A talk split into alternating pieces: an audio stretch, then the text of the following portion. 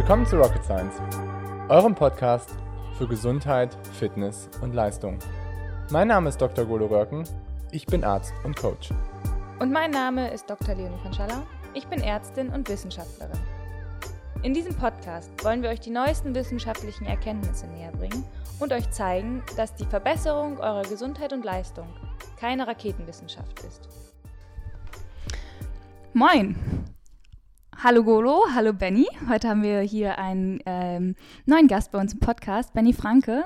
Äh, einer der schnellsten Marathonläufer Hamburgs, hat eine 2,29 stehen auf dem Marathon, was ich absolut beeindruckend finde. Ähm, aber darüber hinaus freue ich mich auch total, dass Benny hier ist, weil Benny und mich ähm, verbindet eine, ich sag mal, lange Vergangenheit, äh, die über den Sport hinausgeht. Und zwar haben wir beide zusammen Abitur gemacht im schönen Osnabrück und ähm, ich glaube, haben darüber hinaus eine ganz andere Verbindung schon seit längerem. Genau. Benny habe ich das erste Mal laufen gesehen mit Fußballschuhen bei uns am heimischen See. Äh, ich glaube, es hat sich jetzt ein bisschen verändert. Wenn ich ihn an der Alster treffe, sieht das deutlich professioneller aus. Und ähm, deswegen ist er auch hier, weil Benny hat sich ganz, ganz viel angelesen ähm, über Lauftechnik, Lauftraining und hat das auch sehr, sehr gut für sich umgesetzt, wie man in der Zeit merkt.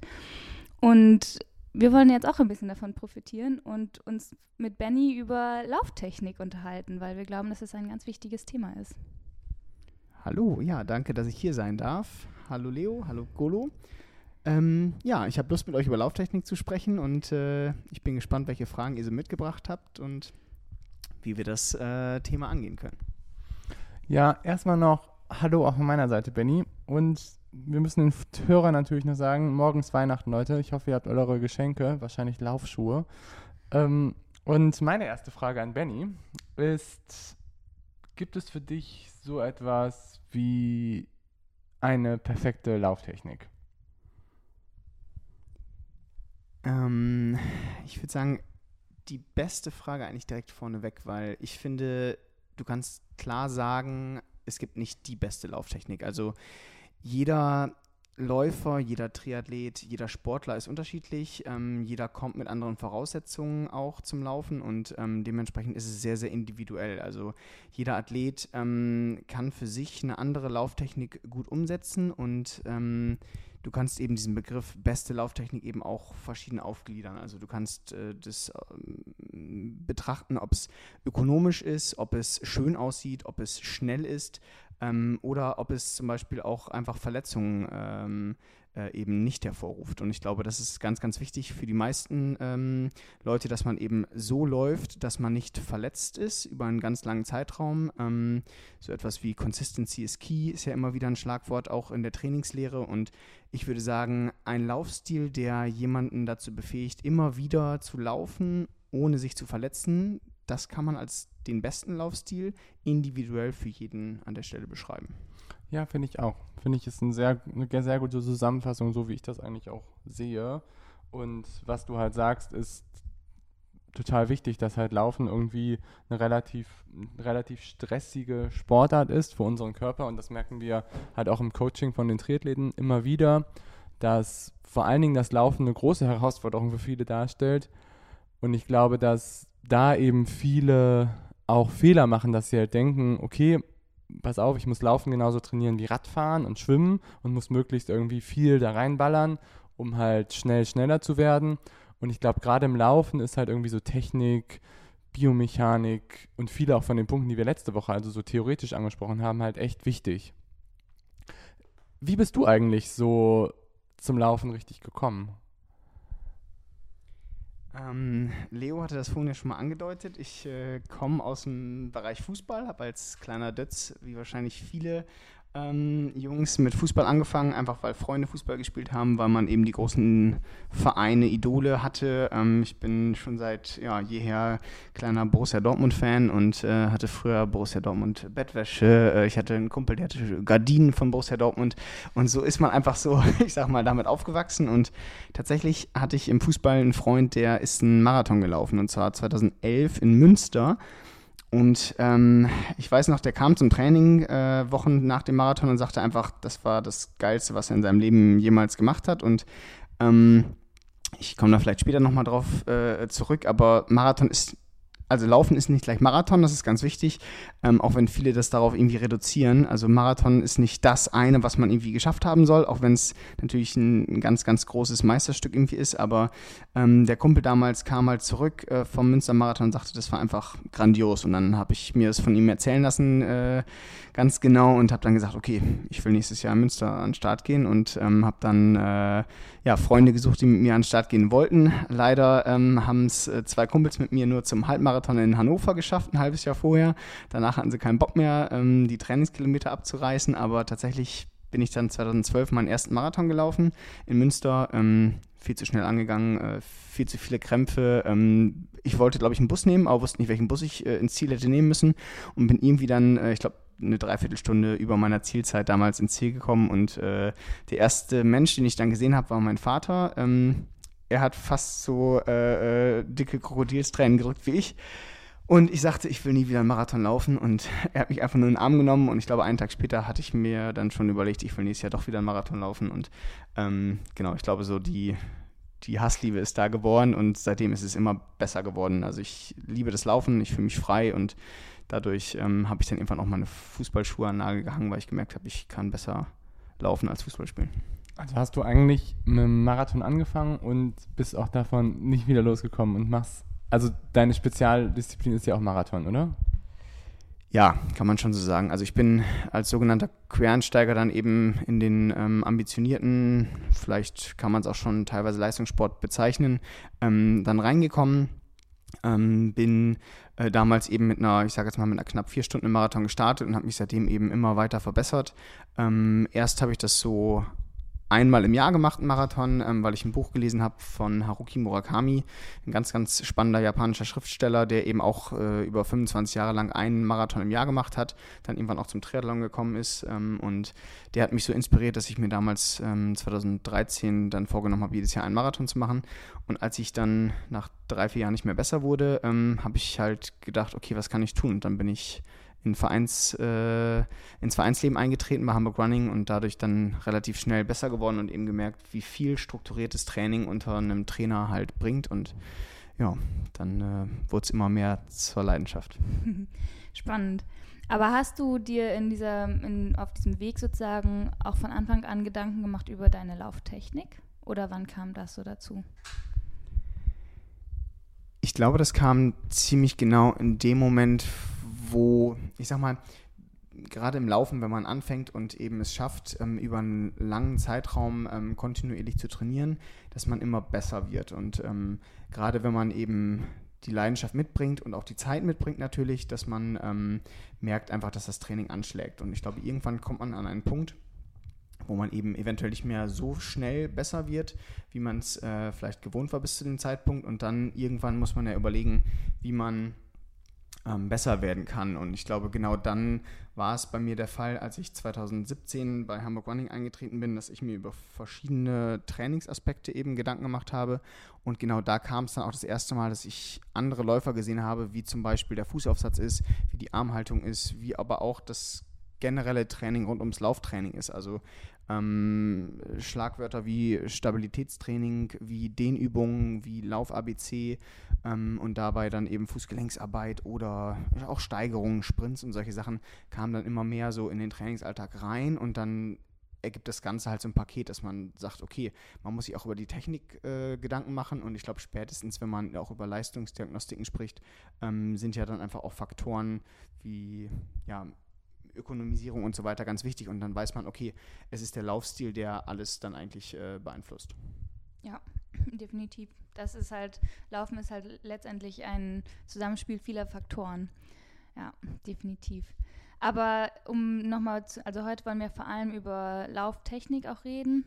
Was waren für dich so, oder wenn du jetzt äh, beschreibst, was ist der für dich selber der perfekte Laufstil, worauf achtest du?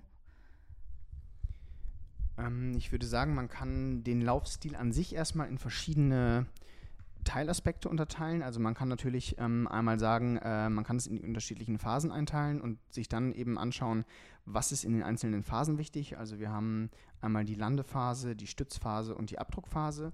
Und genau in diesen drei Phasen kann man dann nochmal genau betrachten, was man da quasi besser machen kann und wo man auch bewusst quasi ähm, seinen Laufstil verbessern kann. Also beispielsweise bei der Landephase. Ähm, häufig hört man immer wieder die Diskussion, was ist der beste ähm, Fußaufsatz an der Stelle. Also beim Landen komme ich über die Ferse, komme ich über den Mittelfuß oder über den Vorderfuß. Ähm, wenn wir uns zum Beispiel, ich sage jetzt mal, Videos von ähm, Olympiarennen anschauen, die gerade auf der Bahn durchgeführt werden, da haben die Athleten Spikes an. Die kommen natürlich ähm, gerade, je kürzer die Distanz ist, über den Vorderfuß einfach. Das ist natürlich schwierig umzusetzen für den normalen Läufer, der draußen seine Runden dreht. Und auch zum Beispiel viel im Wald läuft oder auf ähm, ja, Asphaltstraßen und so weiter. Das heißt, ähm, da ist es natürlich schwierig, sich dann von den ganz großen ähm, Profis was abzuschauen, was den Vorderfuß angeht.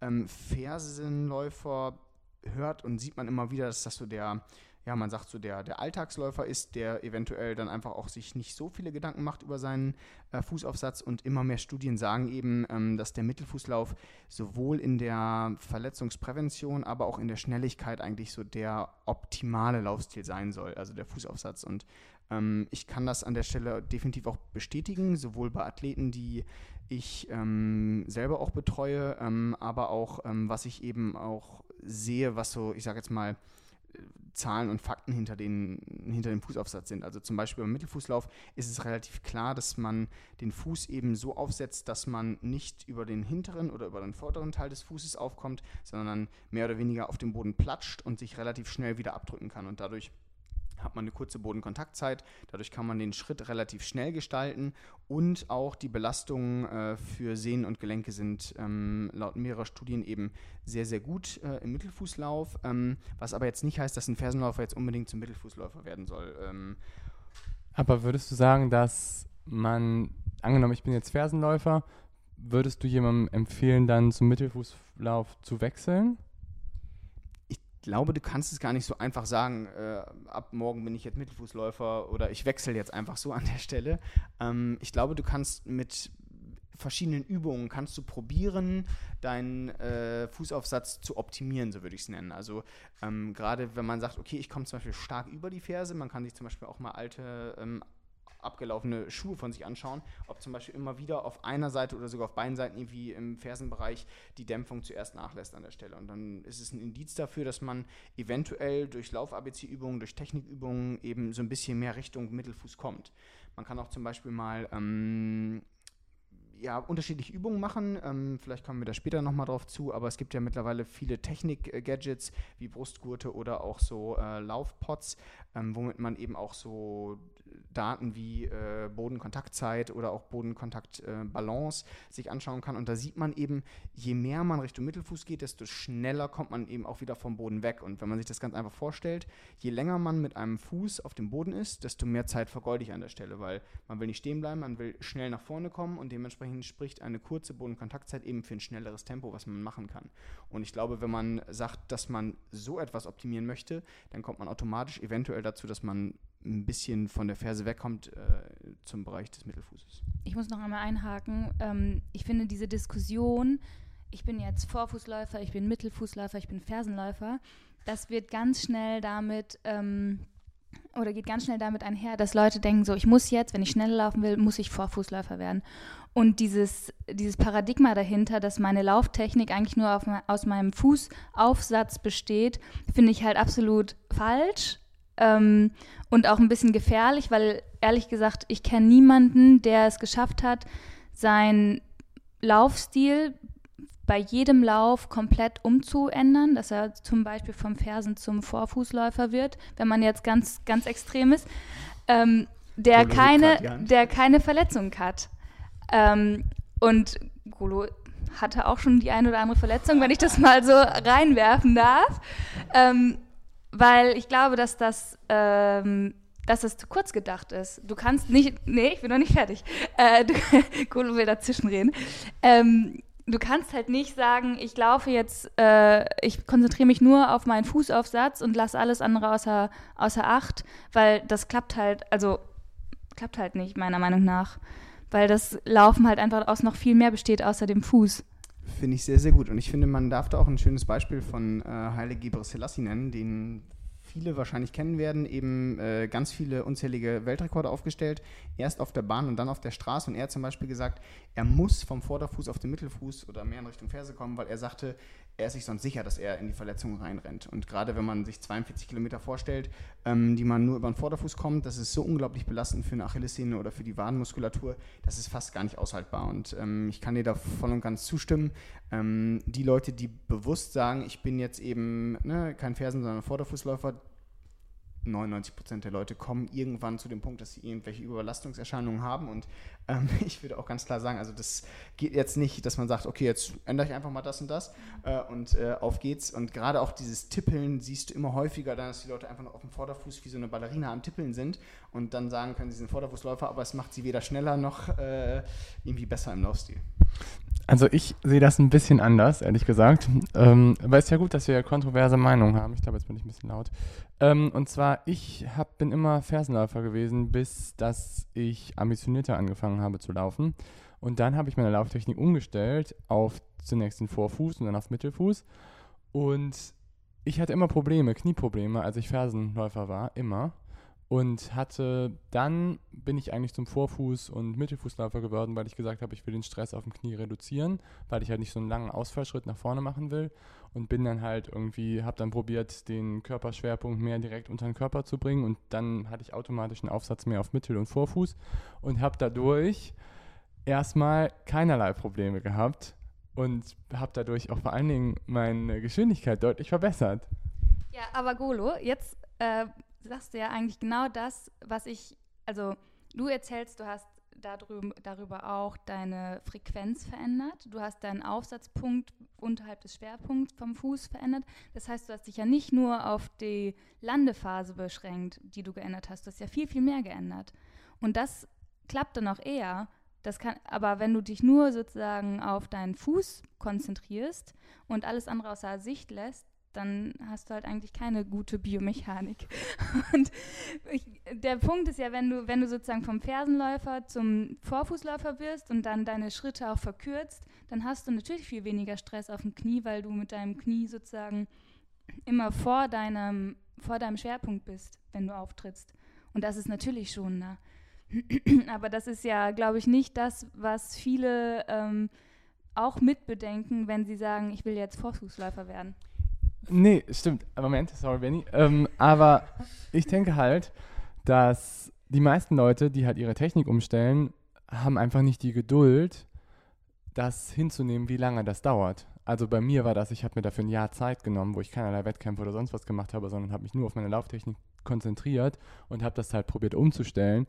Und danach bin ich einen Ironman gelaufen. Das war auch nicht so gut. Aber da war halt die Technik so weit komplett, dass ich halt sagen konnte, okay, ich kann darauf jetzt Volumen draufbringen. Die meisten, die die Lauftechnik umstellen, machen halt, okay, ich stelle jetzt meine Lauftechnik um, nimm das gleiche Trainingsvolumen, nimm die gleiche Trainingsintensität und möchte eigentlich auch schon wieder in drei Monaten die schnellsten Wettkämpfe laufen, die ich machen will und das klappt halt nicht. Also wenn du halt eine Umstellung machst, wirst du halt meistens erstmal schlechter, es funktioniert meistens alles nicht mehr so gut, aber trotzdem heißt das nicht, dass es im Endeffekt nicht doch besser sein kann.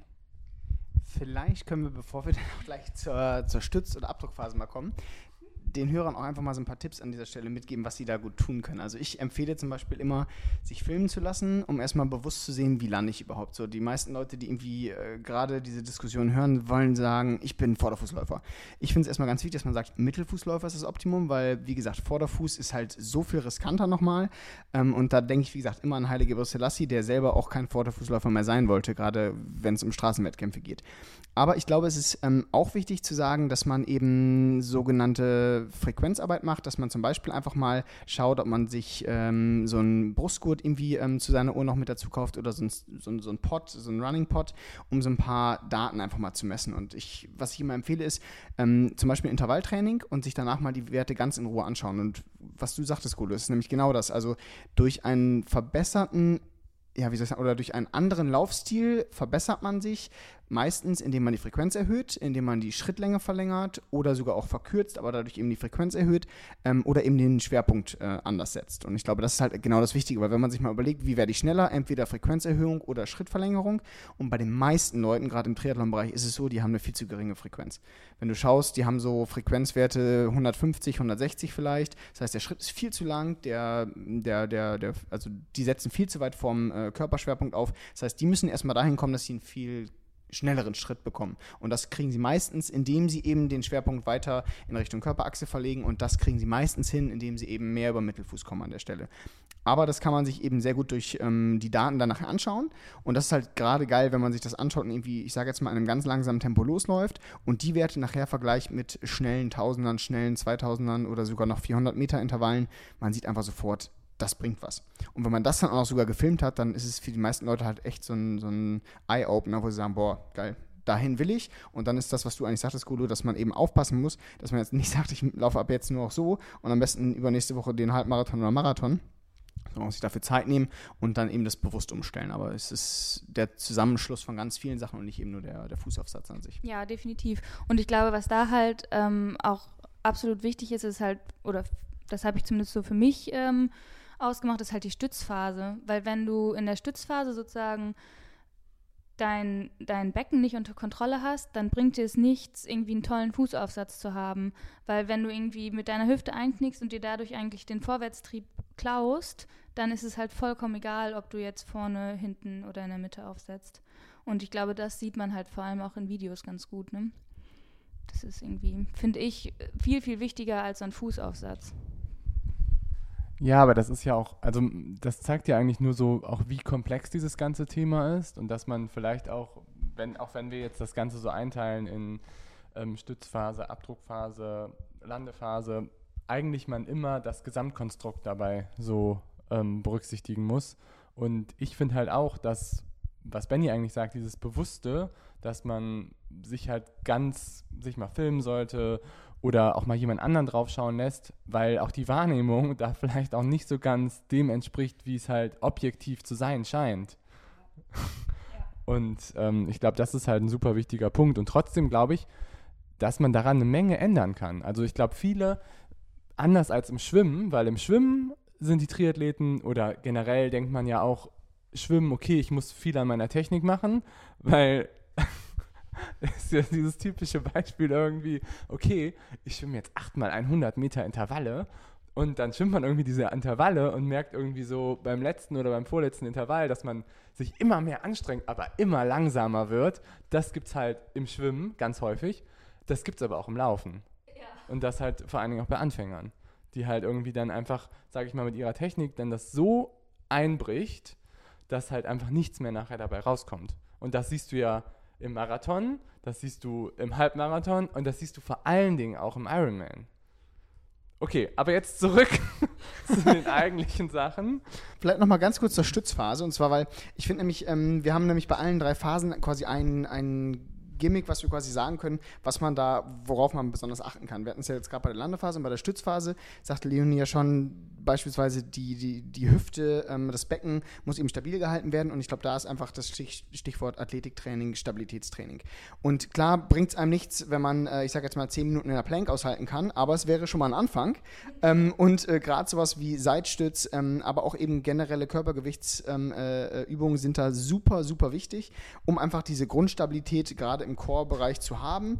Und ich sage halt immer, man braucht keine Gewichte, man braucht keine großen äh, Sachen, wenn man regelmäßig, auch da wieder Consistency is key, regelmäßiges Stabi-Training einbaut. Und es kann eben ganz, ganz simpel auch einfach manchmal sein, ähm, dass man einfach nur ein paar Liegestützen, ein paar Klimmzüge und ähm, ein bisschen äh, Planks an der Stelle macht. Aber je weiter man eigentlich kommt, desto mehr kann man eben auch variable Parts einbauen. Ich sage immer, lieber dynamisches, ähm, äh, äh, dynamische Übungen machen als statische. Das heißt, lange in einer Position halten bringt eher wenig im Vergleich zu, ähm, ich sage jetzt mal, Wackelpads mit einbauen oder ähm, dynamischen Aspekte. Und ich glaube, da kann jeder was machen. Ich sage jetzt mal lieber jeden Tag 20 Minuten Stabi machen, als irgendwie äh, anderthalb Stunden einmal die Woche. Dann äh, hat man da einfach mehr erreicht. Ja, ich glaube, ich musste eins von beidem mal irgendwie schaffen. Aber äh, ich gebe dir da absolut recht. Und ähm, um das vielleicht auch nochmal zu verdeutlichen, was, glaube ich, viele, besonders Triathleten, unterschätzen, ist halt ähm, die Flexibilität in der Hüfte und vor allem auch der Hüftbeuger, weil ein verkürzter Hüftbeuger hilft dir in, besonders in der Phase halt gar nichts, ähm, was halt viele durchs Radfahren einfach haben. Und dadurch hast du halt, wenn du diese Beweglichkeit in der Hüfte oder diese Stabilität in der Hüfte auch nicht mehr hast, hast du halt ein viel ja, ich sag mal, viel eingeschränkteres Bewegungsmuster in deiner Stützphase und hast halt äh, wirklich schlechtere Abdruckmöglichkeiten am Ende. Deswegen ist es halt auch so wichtig. Ja, sehe ich auch so. Und das andere ist halt, wenn du schon, wenn du halt im Hüftbeuger total eingeschränkt bist, dann klaust du dir ja auch so komplett die Glutealmuskulatur. Mhm. Und das haben, siehst du ja bei ganz vielen Triathleten, dass die halt einfach komplett wegsinken und ihre Glutealmuskulatur halt fast gar nicht mehr aktivieren können, dann halt mit so einem Mini-Popo dann irgendwie probieren zu laufen. Das klappt nicht so gut. Und da gibt es auch eine mega interessante Studie ähm, zu einerseits so zu den biomechanischen Aspekten und die haben das dann sich verglichen, wie schnell Leute noch laufen können. Und die haben halt geguckt, können Triathleten im Peak schneller laufen oder Läufer im Peak schneller laufen und ist jetzt wahrscheinlich klar, aber Läufer sind halt signifikant viel, viel schneller am Peak als, ähm, als Triathleten. Und ich glaube, da spielt halt dann auch die Biomechanik eine krasse Rolle, dass die einfach gluteal zum Beispiel nicht mehr so viel aktivieren können. Achso, gluteal ist die Popomuskulatur. Das weiß ich aber ganz einfach. Vielleicht auch nochmal, um in dieselbe Kerbe einzuschlagen. Und zwar ähm, war ich jetzt äh, vor kurzem noch beim ja, bei einer äh, Weiterbildung ähm, zum A-Trainer beim Deutschen Leichtathletikverband und da wurde nochmal das Thema Stabi-Training und auch eben Maximalkrafttraining ähm, beleuchtet und da gab es eine ganz, ganz spannende Sache und zwar hatte ein Trainer davon berichtet, dass er noch einen dritten Trainingsreiz eigentlich setzt und zwar sagt er, das Maximalkrafttraining ist eigentlich wenn überhaupt für Sprinter geeignet. Gerade auch im Bereich von, von, von Langstrecklern ist es eigentlich immer weniger wichtig und auch nachweisbar, dass die eben keine maximalen, ich sage jetzt mal, fünf äh, äh, Beinpressen mit Maximalgewicht an der Stelle machen. Aber zusätzlich zum Athletiktraining ist da nochmal so ein sogenanntes präventives Krafttraining wichtig. Und auch da wird mit kleinen Gewichten gearbeitet und da ist der Fokus eben genau auf dieser Muskulatur, die sich rund um das Gesäß, rund um die Oberschenkelmuskulatur, ähm, sowohl äh, Quadrizeps als auch Ischiochroral, also die vorderen und hinteren Oberschenkelmuskulatur beschränkt. Und eigentlich genau diesen Teil des Körpers stärken will, der genau für diesen Stützmechanismus äh, zuständig ist. Das heißt, großes Gesäß bekommen, ähm, starke Oberschenkel, ähm, in dem Sinne, dass man eben immer wieder die Möglichkeit hat, wenn man zum Beispiel vom Radfahren kommt, auch nachher im Laufen dann nachher noch einfach eine starke Muskulatur zu haben, die eben durch so ein präventives Krafttraining ähm, gesteigert wird. Und das sind ganz einfache Übungen, einfach, ähm, ob es jetzt äh, Kniebeugen sind, ähm, ob es einbeinige Kniebeugen sind, Lunges ähm, oder äh, läuferspezifischere Übungen. Aber Hauptsache, dass man eben genau diesen Bereich eigentlich da noch nochmal fokussiert in den ganzen äh, Übungen. Ja, ich finde es halt interessant, weil gerade so Maximalkrafttraining, ich halt schon sagen würde, dass es in allen Sportarten total wichtig ist. Und im Laufen gibt es ja auch einen relativ guten Zusammenhang zu so plyometrischen Übungen, also so, wo halt so Explosivkraft-Sachen abgerufen werden. Und da spielt ja irgendwie die Maximalkraft als Grundkomponente eine total wichtige Rolle. Also ich weiß es nicht, ich, ich sehe es halt da gibt es auch eine ganz schöne Studie von Pavolaiden zum Beispiel zu, der auch so ein bisschen sich angeguckt hat, okay, wenn wir jetzt ähm, auch wieder um Geschwindigkeit ging es halt dabei und je schneller du eigentlich warst auf kurzen Strecken, desto schneller waren auch die Läufer auf fünf Kilometer. Und das ist, das klingt jetzt so irgendwie klarer, linearer Zusammenhang oder klarer Zusammenhang dazwischen, aber das ist in den anderen Disziplinen nicht so und gerade so im Radfahren ist es eher nicht so. Ich glaube, jetzt wäre ich zu nerdig, ne? Leo will unbedingt das Mikro haben. Nein, nicht unbedingt, aber es gibt noch eine andere schöne Studie, die ähm, ist ziemlich stumpf und die korreliert praktisch die, ähm, den Durchmesser deiner Hinternmuskulatur mit deiner Schnelligkeit und der ist positiv. Das heißt, je, je ausgeprägter deine Glutealmuskulatur ist, desto schneller bist du auch. Und das, ich meine, wenn man sich einen 100-Meter-Sprinter anguckt, dann siehst du auf jeden Fall den Unterschied, äh, der signifikant ist zum Marathonläufer.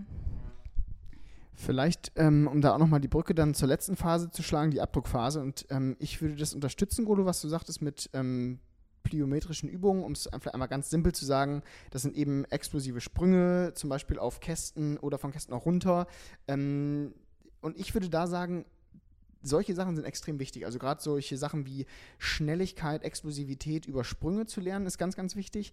Aber ähm, ich oder ich bin mir sicher, dass viele Leute unter Maximalkrafttraining immer wieder viele Gewichte auch verstehen. Und da würde ich halt sagen, sind die anderen Sachen viel, viel wichtiger an der Stelle. Also Grundstabilität, sprich über Athletiktraining oder eben dieses präventive Krafttraining. Und erst dann würden solche Sachen kommen wie ein Maximalkrafttraining.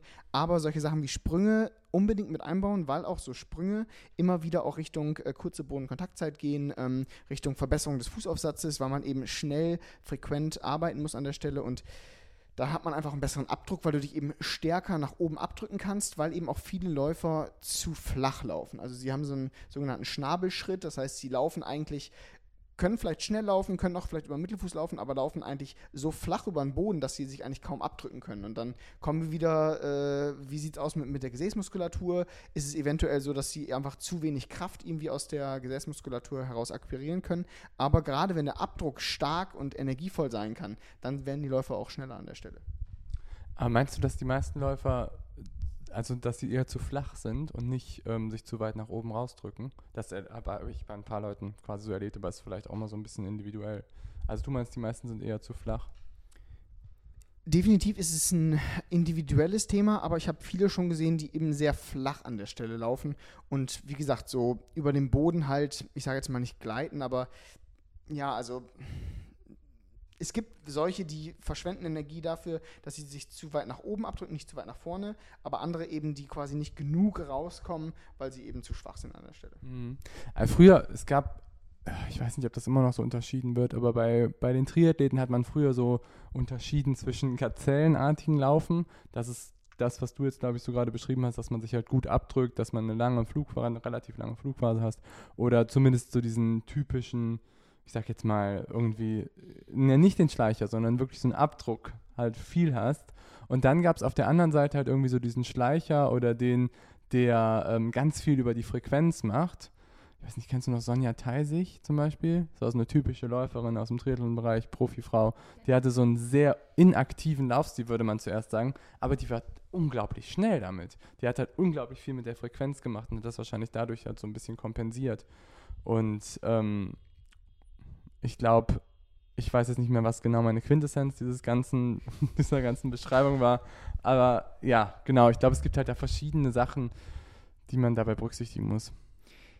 Ähm, da fällt mir gerade ein, wo du gerade sagst, von einer sehr speziellen Läuferin, es gibt eine Japanerin, ähm, und da kommen wir eigentlich zum nächsten wichtigen Punkt beim Laufen, und zwar der Armhaltung.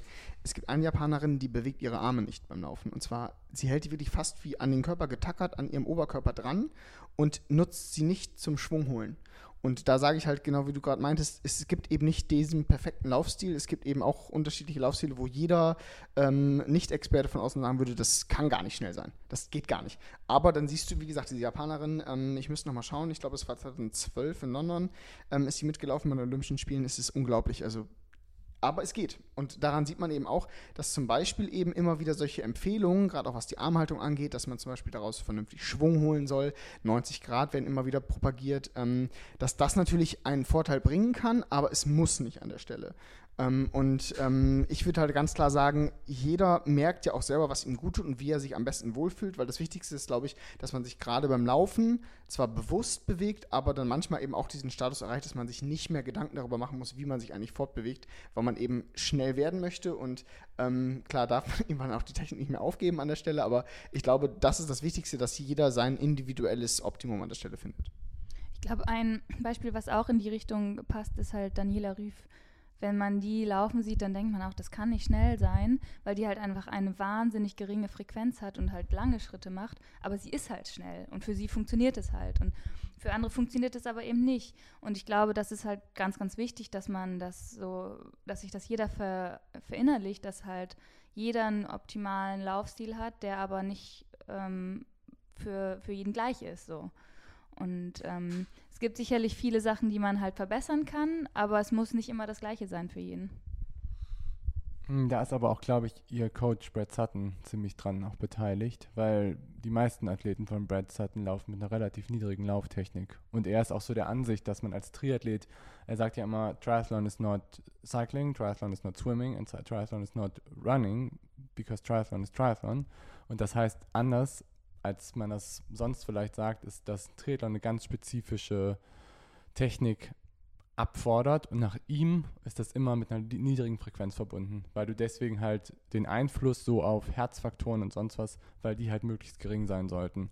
Und so im Radfahren zum Beispiel lässt es einen Athleten auch zum Beispiel mit einer 70er, 75er Frequenz fahren, zum Großteil. Und im Laufen halt auch irgendwie mit einer 70er bis 75er. Aber ich finde es halt super interessant, dass es einfach ganz viele verschiedene Ansätze dazu gibt. Und ich glaube, was du gerade beschrieben hast, Benny, ist halt auch, dass es halt so vom Lehrbuch her, vom Laufen her, da ist, glaube ich, die Spannweite viel geringer, als was man so als technisch ähm, akzeptierte Version, sage ich mal so, akzeptiert. Ähm, vielleicht können wir da auch noch mal ganz kurz über das Thema Training generell sprechen. Also ich finde zum Beispiel, wenn ich äh, meine Athleten anschaue, gucke ich immer, dass sie nicht zu viel nur laufen. Also weil die meisten Leute sagen halt immer Wochenkilometer, Wochenkilometer, Wochenkilometer. Wenn sie irgendwie in Kenia sind oder sonst irgendwelche Profis, du fragst, ah und wie viele Wochenkilometer? Und dann denke ich halt immer, das ist halt etwas, was so schlecht ist als Maßstab dafür, wie gut eigentlich trainiert wurde an der Stelle. Also nicht nur, dass es darum geht, wie viel qualitative Kilometer hat man gemacht und wie viele Junk Miles sozusagen, sondern es geht eben auch darum, wie viel Stabi-Training, wie viel Flexibilitätstraining, also wie viel tust du noch drumherum, um deinen Laufstil bewusst zu verbessern an der Stelle oder dich eben zu ökonomisieren. Und ich würde halt ganz klar sagen, dass maximal 70 oder 80 Prozent der Zeit in der Woche, wenn du einen reinen Läufer anguckst, das reine Laufen sein sollen. Weil der Rest muss Stabi-Training, muss präventives Krafttraining, ähm, ähm, Sprünge, Lauf-ABC etc. sein und dann eben nachher sogar noch das Nachdehnen und Nachbearbeiten, weil sonst kommen die Leute eben genau dahin, dass sie quasi immer mehr versteifen auch ähm, und immer mehr quasi überhaupt nicht mehr ihren Laufstil eigentlich verbessern wollen, sondern einfach nur Kilometer abreißen und denken, dadurch werden sie besser. Natürlich ist es die Basis. Natürlich ist es das, was einen Läufer nachher dann irgendwie besser macht, dass er den Körper daran gewöhnt, auch unter Ermüdung ähm, zu laufen. Gerade im Bereich Marathon und Ironman musst du natürlich nachher unter einem komplett ermüdeten Körper immer noch äh, auf den letzten äh, drei Kilometern Bestleistung abrufen können. Aber es ist eben das, wie kommst du dahin? Ähm, und es bringt dir nichts, wenn du, ähm, ich sage jetzt mal, 200 Wochenkilometer gerissen hast vorher und dich trotzdem bei Kilometer 30 dann, äh, ja, die äh, Popomuskeln äh, verlassen und du einfach dein Lauf, Laufstil an der Stelle nicht mehr halten kannst. Ja, ich finde, das ist ein total wichtiger Punkt, den du da ansprichst. Und ich glaube, das ist auch was, das kann man nicht als gegeben annehmen. Also wenn man, wenn man sagt, ich habe irgendwie eine, ich habe eine gute Lauftechnik und äh, jetzt mache ich halt einfach mein Lauftraining und vernachlässige alles andere, dann wird halt die Lauftechnik auch irgendwann wieder äh, futsch sein. Das ist halt leider nichts, was sich konservieren lässt. Oder hat, ist zumindest so meine Erfahrung. Ja, da kann ich jetzt auch ein praktisches Beispiel von mir zugeben, weil ich war ja irgendwie die letzten Wochen verletzt mit meinen Adduktoren und jetzt ist es eigentlich so, dass ich sage, okay, ich kann wieder anständig trainieren und kann wieder anständig laufen. Trotzdem ist mein Wochenumfang an Kilometern nicht mehr annähernd da, wo es halt normalerweise ist. Also ich weiß, ich kann normalerweise in einer guten Ironman-Vorbereitung, wenn ich fit bin, kann ich halt nachher irgendwie so 50, 60, 70 Kilometer die Woche abspulen ohne irgendwie Probleme dabei zu bekommen. Und im Moment bin ich halt vielleicht maximal bei der Hälfte, ohne dass irgendwie ich nicht auch wieder Probleme mit den Adduktoren bekomme. Und ich glaube, daran sieht man auch wieder, wie belastend Laufen ist, auch im Vergleich zu anderen Disziplinen. Ich meine, im, im Radfahren zum Beispiel kann man irgendwie von jetzt auf gleich seinen Umfang, sage ich mal, verdoppeln, ohne dabei wirklich Probleme zu bekommen. Im Beispiel, Julian. Habe ich mehrere Beispiele für. ähm, aber im Laufen geht das eben nicht. Und das ist eben auch so wiederum die Sache, da sieht man wieder dran, wie wichtig das ist, dass man im Laufen halt das viel ja, überlegter machen muss, das ganze Training. Ne, was mich da auch irgendwie interessiert, ist, ähm, wie siehst du da langsames Laufen? Also, das ist ja irgendwie so auch, ja, da haben wir Grundsatzdiskussionen mit unseren Athleten noch und nöcher. Wo machst du deine lockeren Läufe, Benny? In welchem Kilometertempo? Ähm, ich überlege gerade, wie ich anfange. Also ich würde erstmal generell sagen, ganz wichtig als, als, als Message, die ich äh, hoffentlich äh, übermitteln kann, ist, das langsame Laufen ist mindestens genauso wichtig wie das schnelle Laufen. Aber gerade im Bereich äh, Marathonvorbereitung oder nachher auch Ironman-Vorbereitung sind qualitative Einheiten ganz klar zu unterscheiden von den Einheiten, die ich langsam laufe. Also ich sage zum Beispiel meinen Athleten, wenn sie in der Woche fünf oder sechs Einheiten haben, sollen maximal zwei oder drei qualitativ gelaufen werden ähm, und die anderen drei sollen so langsam wie möglich gelaufen werden. Ich habe sogar am liebsten immer noch einen Lauf die Woche, wo ich sage slowest speed possible. Das heißt, da sollen sie wirklich echt so langsam laufen, wie es nur geht. Ähm, Leonie hatte mich ja vorhin schon äh, kurz vorgestellt, äh, 2,29 irgendwie Marathon, das ist dann irgendwie eine Pace von plus minus 3,30. Ich laufe zum Beispiel super gerne mindestens einen Lauf die Woche, den ich äh, über 5er Schnitt laufe, also über 5 Minuten pro Kilometer. Oder in der direkten Wettkampfvorbereitung ähm, mache ich immer einen Tag vor dem Wettkampf ähm, 30 Minuten lockeres Laufen und dann probiere ich auch Richtung 6 Minuten pro Kilometer zu laufen. Das heißt also, da habe ich dann nachher, damit ich auch wirklich diesen ganz krassen Unterschied habe zwischen, ich sage jetzt mal Wettkampf und ruhigem Tempo, von zwei oder sogar mehr Minuten pro Kilometer Unterschied an der Stelle. Ähm, aber um das vielleicht nochmal kurz abzuschließen mit den qualitativen Einheiten, wenn wir jetzt von zwei oder drei qualitativen Einheiten sprechen, sage ich immer, dass zum Beispiel bei drei in der akuten Marathonvorbereitung haben wir zwei Intervalleinheiten oder einen schnellen Lauf und eine Intervalleinheit. Und der dritte Lauf ist dann der, der, lange Lauf. Und der soll eben nicht langsam gelaufen werden. Also der soll jetzt nicht im slowest speed possible gelaufen werden, sondern der soll dann zum Beispiel mh, 10 Kilometer werden davon im 15% langsameren Marathonrenntempo gelaufen, äh, 10 Kilometer nochmal im 10% langsameren Marathontempo und dann vielleicht hinten raus nochmal Richtung Marathontempo oder sowas. Also das heißt, auch da gebe ich immer sehr, sehr gerne auch eine Tempovorgabe mit, aber ähm, alle anderen Einheiten, die eben nicht qualitativ wichtig sind, müssen unbedingt langsam gelaufen werden, damit man eben dieses ganz klare Prinzip hat von Low Intensity und High Intensity Training. Ja, und ich glaube, also nochmal, um auf dieses niedrig intensive Laufen zurückzukommen, wenn man sich jetzt Kenianer anguckt oder auch Profi-Triathleten, die laufen auch nicht schneller, meistens die richtig Low-Intensity-Runs, als ein 5 Minuten pro Kilometer Tempo. Und ich glaube, dass das auch wiederum was Biomechanisches ähm, da auch zu tun hat, dass einfach, wenn man, sage ich jetzt mal, ein 420er oder ein 430er Tempo läuft, das ist einfach schon belastend für den Körper, nicht vielleicht irgendwie fürs Herz-Kreislauf-System, sondern eben vielleicht für Bänder, Sehnen, Muskulatur. Und ich glaube, viele unterschätzen das, diesen Impact vom Laufen auf halt den passiven Bewegungsapparat und aktiven. Gerade wo du die Kenianer sagst, ich war Anfang des Jahres, ähm, durfte ich für zweieinhalb Wochen äh, in Kenia sein und habe da eben auch die, äh, dieses ja, äh, kenianische Fahrtspiel gesehen, wo sich eben 150 Kenianer morgens um 6 Uhr treffen und dann äh, quasi äh, nach einer äh, Einleitung losballern. Und da ist zum Beispiel eben auch 20 mal eine Minute on, eine Minute off, also ein sogenanntes Fahrtspiel. Und ähm, die laufen halt knüppelhart, diese Minute, ich sage jetzt mal Richtung 2,30 oder 3 Minuten pro Kilometer. Und diese langsame Minute, da kann jeder immer wieder mit aufschließen, weil das ist Richtung 6 oder 7 Minuten pro Kilometer. Ähm, und daran siehst du eben, dass sie nur so schnell laufen können, weil sie auch so langsam laufen können. Und ähm, es gibt ganz viele Trainer, die eben auch schon seit Jahren in Kenia sind, die sagen eigentlich, das Wichtigste, was man dort eben lernt, ist äh, von den Kenianern zu lernen, wie man eben auch langsam laufen kann. Weil die meisten Athleten, wie du auch gerade sagtest, ähm, und ich darf jetzt ja auch bei Rocket Racing ein paar Läufer mitbetreuen, die sagen halt immer wieder, ja, ich kann nicht langsamer laufen.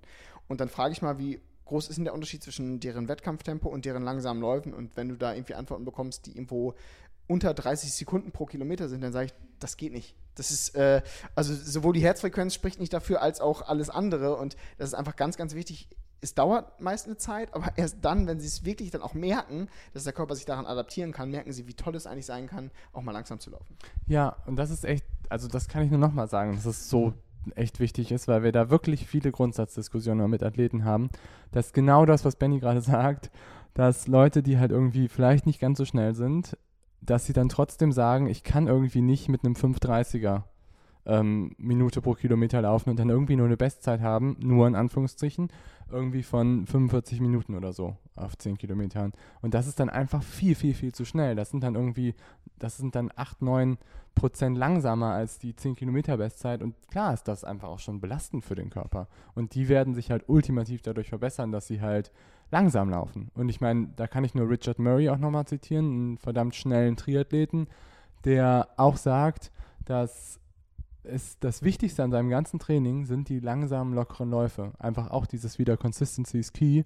Dadurch kann er halt die Konsistenz aufrechterhalten. Ja, spannend. Ähm, eine Frage habe ich noch. Leo, hast du noch was? Nee. was mich noch interessiert ist, ähm, wenn wir jetzt bei Training sind, wie siehst du das mit Hit-Training im Laufen? Das ist auch immer irgendwie ein sehr interessanter Punkt, weil das ja auch irgendwie was Besonderes ist, was anders ist als jetzt im Radsport oder im, Rudern oder im Skilanglauf.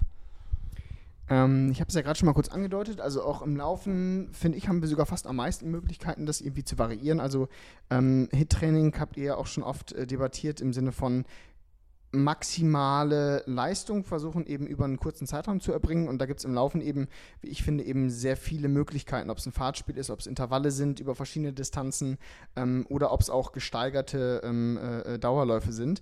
Ähm, ich würde halt immer sagen, es kommt immer ganz drauf an, ähm, wie der Athlet erstmal, was er für eine Vorerfahrung schon mitbringt, was dieses Thema angeht. Aber generell können wir definitiv festhalten, dass man immer gut aufgewärmt da reingehen sollte. Also ähm, ich finde halt, gerade die Einheiten, ähm, wo man zum Beispiel, ich sage jetzt mal ein klassisches Programm für eine neue 10 Kilometer Bestzeit ist, sind sechs bis acht mal 1000 Meter schnell laufen.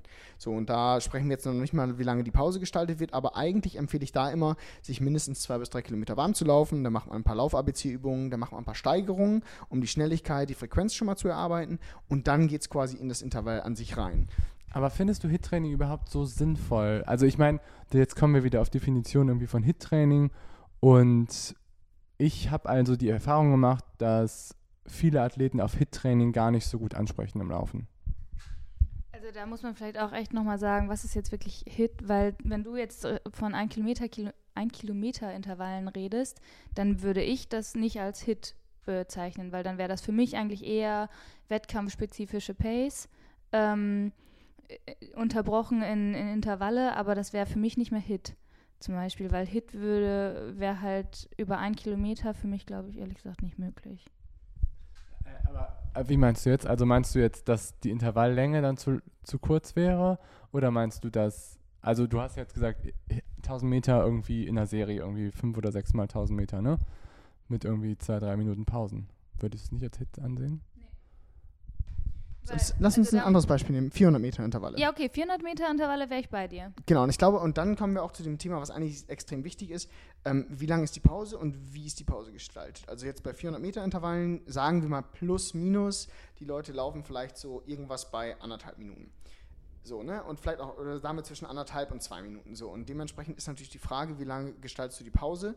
Wenn du jetzt dir Mittelstreckenläufer anschaust, ähm, die werden eventuell auch mal fünf oder sechs Minuten Pause machen, dann hat das wahrscheinlich eher wenig mit Hit zu tun. Aber wenn du zum Beispiel einen Langstreckenläufer dir anschaust, der eventuell in der Marathonvorbereitung 20 mal 400 macht, mit einer Minute 30 Pause dazwischen. Und wenn du dann sagst, er hat eine Belastungszeit von 1,30 bis 2 Minuten mit einer Pausenzeit von 1,30, die er eventuell sogar noch in einem in einem entspannten Dauerlauftempo äh, äh, erledigt, dann ist es ja schon eine Art Hit-Training. Bei 20 mal 400 wäre ich absolut bei dir, aber ja, ich glaube, wir müssen einmal noch ganz kurz die Definition irgendwie von Hit wieder äh, machen, weil ich glaube, sonst wird es total verwirren und wahrscheinlich haben jetzt eh schon 80% der Hörer weggeschaltet durch unseren Nerd-Talk hier. Ähm, also Hit ist ja eigentlich so die Intensität über 90% der VO2 Max bis irgendwie so 100% der VO2 Max also in den Bereich wollen wir ja irgendwie kommen und das irgendwie für 20, 30 Minuten halten. Und ich finde, also so eine Intervalldauer von 400, wenn ich so als Minimum, bis 1600 als Intervall kann man echt ganz gut benutzen für Hit-Intervalle, wenn man halt die Pausendauer, was Benny eigentlich sagt, relativ gering hält. Aber ganz ehrlich, also vielleicht zeigt das jetzt auch nochmal wieder meine Unfähigkeit als Athletin, aber das sind ja so, wenn ich jetzt sage mal ich will bei 100% V2 Max laufen, dann ist es ja äh, deutlich schneller als mein 10 Kilometer Race Pace. Und das mache ich ja nicht achtmal ein Kilometer lang. also das schaffe ich nicht. Dann kann ich jetzt wieder eine Studie zitieren von Veronique Bilat, die irgendwie so eine Stufendiagnostik gemacht hat, ähm, in der man die ähm, V2-Leistung am längsten halten sollte. Und da hat der längste Athlet 35 Minuten ähm, verbracht bei seiner V2 Max. Und der niedrigste hat irgendwie, ich glaube, 16, 17 Minuten gemacht. Also es wäre schon so eine Dauer von 5 bis 10 Kilometern, teilweise sogar ein bisschen länger. Okay, ich gebe mich geschlagen. Ich glaube, ich wechsle die Sportart.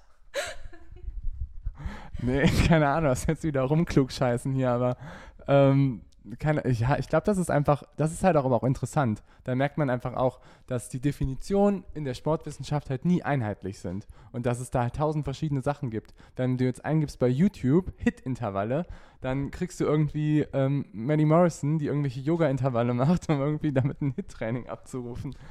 Und genauso ist es aber auch, dass halt man als Ausdauersportler halt ein bestimmtes ein bestimmtes Kriterium erreichen möchte mit so Hit-Intervallen. Das ist halt, was Benny auch gesagt hat, über diesen 90 Prozent der V2. Und ich glaube, viele machen aber auch Hit-Intervalle zu intensiv. Und ich glaube, vielleicht gehörst du da auch manchmal ein bisschen mit dazu, dass du sagst, okay, heute stehen 400 Meter auf Programm, you know what? All out.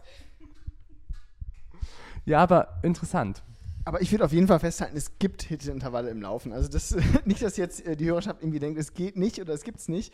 Gerade wenn man sich auch zum Beispiel mal irgendwie vornimmt, äh, hier in Hamburg eine schnelle Runde um die Alster zu machen, sind es ja irgendwie 7,3 Kilometer und auch die kann man in Richtung äh, definitiv über 90 Prozent der V2 Max absolvieren, wenn man danach quasi ins Ziel kommt und erstmal völlig platt irgendwie beiseite fällt. So, und ich glaube, das ist halt ganz, ganz wichtig, dass ähm, aus ja, wissenschaftlicher Sicht Hit eben in einem bestimmten Bereich definiert ist, aber ich glaube, wenn Läufer gerade ins Ziel kommen und irgendwie äh, völlig im Eimer sind, ob es nach 400 Meter Intervallen sind oder nach einem längeren Tempodauerlauf, dann ist es definitiv auch an der Stelle ein Hit-Training.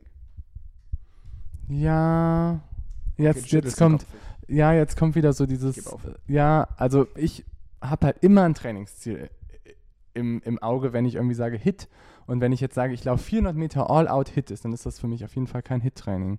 Also dann ist es halt nicht, dann erreiche ich nicht eine hohe V2 Max, einen Anteil davon. Weil V2 Max ist ja schon irgendwie so ein Bereich, der ein Steady State ist, der über einen langen Zeitraum aufrechterhalten kann. Und wenn ich 400 Meter All-Out laufe, dann ist es halt einmal ganz kurz, vielleicht habe ich dann 10 Sekunden in V2 Max. Okay, aber wie würdest du den Läufern empfehlen, ihre V2 Max zu verbessern? Wenn wir nicht über einen Triathleten sprechen, sondern über einen Läufer. Ja, also da, äh, meinst du jetzt als Intervallform? Ist mir eigentlich egal. Hauptsache VO2 Max Verbesserung. Im, ich hätte mal gesagt, Hit zielt darauf ab, die VO2 Max zu verbessern. Ja. Ist jetzt interessant, definitiv. Ich würde halt erstmal so anfangen. Ich finde, für einen Amateurläufer, der nicht so gut ist, macht Hit-Training im Laufen nicht so viel Sinn. Und zwar deswegen, weil ich finde, dass die Technik darunter meistens dann im Laufe solcher Intervalle halt leidet und sie einfach deswegen sich nicht mehr so ausbelasten können. Kommen wir wieder zurück, so wie zum Schwimmen. Irgendwie, ich habe jetzt irgendwie mein achtes Intervall bei 400 Meter und es wird zwar immer anstrengender, ja, auf jeden Fall, es wird super anstrengend, aber ich kann mich nicht mehr wirklich ausbelasten, weil mein Körper einfach schon crappy kaputt ist und ich einfach nicht mehr in diese Ausbelastungsmöglichkeit komme. Sonst finde ich zum Beispiel sind gute Intervalle irgendwie, um die, um die V2 Max zu verbessern, ist eigentlich das, was du eben so angesprochen hast mit diesem Fahrtspiel, zum Beispiel der Kenianer, irgendwie mit 60 Sekunden on, 60 Sekunden off oder auch sowas wie 30, 30, 30 Sekunden on, 30 Sekunden off. Finde ich super gut, kann man sehr gut machen. Oder halt auch so 10 mal 400 Meter mit halt irgendwie einer Trabpause von 60 Sekunden. Pause halt relativ gering lassen, um halt einfach diese Ausbelastung halt ziemlich weit oben zu halten. Okay, da würde ich dir nämlich auch zustimmen. Also es ist möglich, aber wie du schon sagtest, gerade bei Laufanfängern eben ein relativ großes Risiko, dass sie ihnen dadurch ihre ähm, Technik schweifen lassen und dann eben auch Richtung äh, ja, ein höheres Verletzungsrisiko an der Stelle gehen. Ja, ähm, ich habe irgendwie, mein Kopf ist total leer. Hast du noch was, Leo?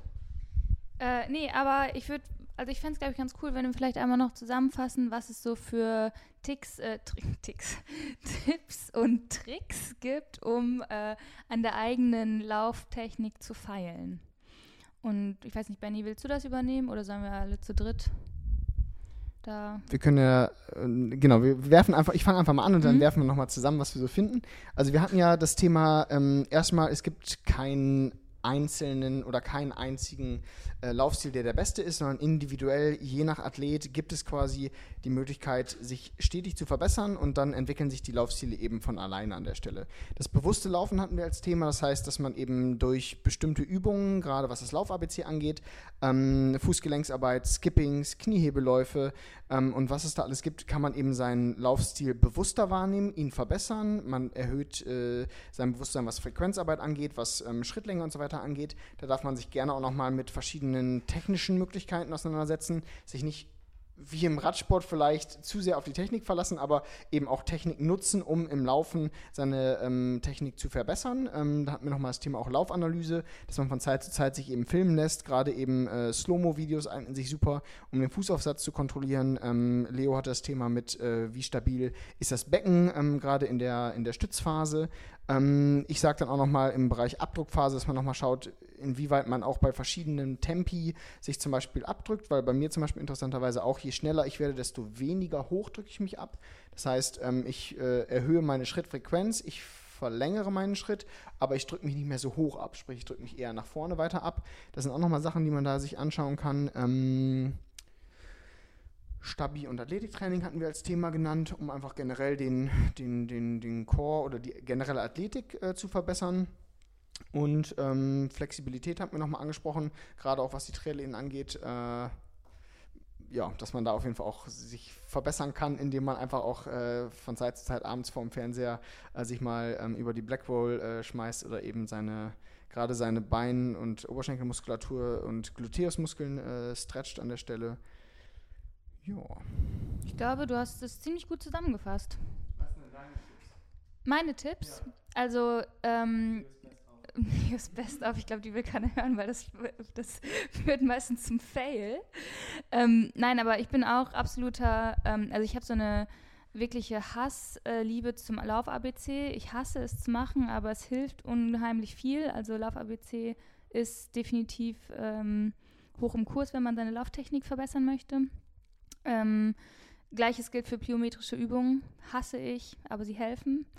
Ähm, was ich immer noch ganz, ganz äh, gut finde, ist, wenn man mal andere Untergründe wählt. Wenn man halt wirklich sagt, ich, okay, ich versuche ein, einmal die Woche zumindest irgendwie, wenn es möglich ist, in einem Wald zu laufen oder irgendwas. Also ein bisschen Unebenheiten finde ich halt super gut für so die Flexibilität der Fußmuskulatur.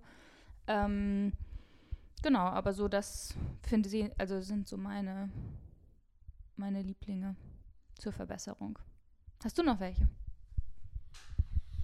Mm, meine Laufschuh-Tipps, mein Laufschuh, meine Lauftipps sind eigentlich halt auch sehr graduell zu starten, gerade wenn man irgendwie Anfänger ist und halt irgendwie auch zu gucken, was bringt man irgendwie so mit anatomisch. Das habe ich gerade in den letzten Jahren ziemlich stark gelernt bei vielen Athleten, die halt vielleicht nicht so eine feste Muskulatur haben und gerade wo das Fußgewölbe auch irgendwie nicht so gut ist, dass man die halt, dass man da halt sehr, sehr stark bei aufpassen muss und halt eigentlich auch, was Benny gesagt hat, dass man wirklich darauf achten muss, Consistency ist key und da vielleicht aber auch mit einer sehr niedrigen Consistency anzufangen, halt irgendwie vielleicht mit 15, 20, 25 Kilometer die Woche.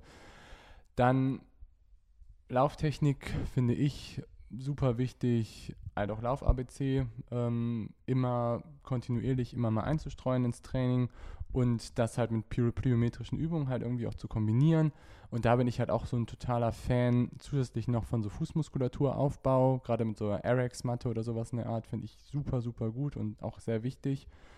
Dann finde ich auch sehr gut, sich filmen zu lassen, einfach auch mal ein objektives Auge da drauf zu haben und dann halt auch zu gucken, was macht auch vielleicht Sinn an der Lauftechnik zu ändern und nicht zu sagen, ich ändere jetzt sofort alles, sondern suche mir irgendwie einen Punkt ganz spezifisch raus und sage, daran arbeite ich irgendwie.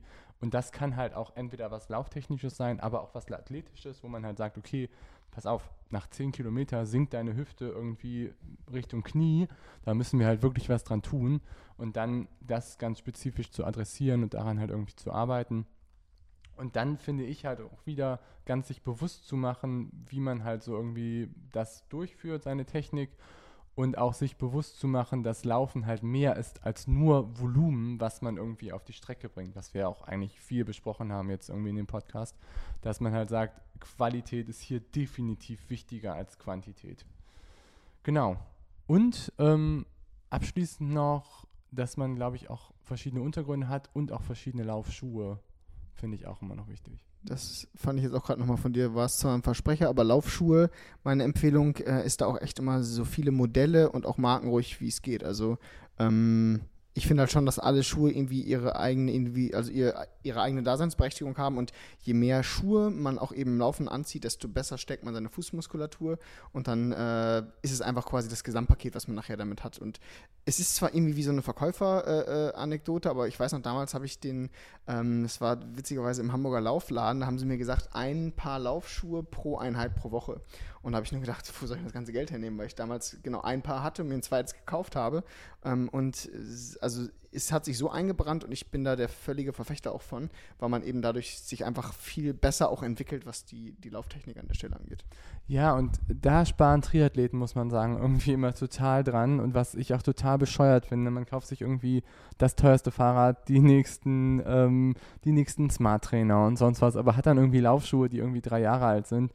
Und dann wundert man sich, warum es da irgendwie zu Problemen kommt. Finde ich auch super, super wichtiger Punkt. Und ja, wir werden nicht von True Motion gesponsert. Das sollten wir auch nochmal immer aus dem Weg räumen.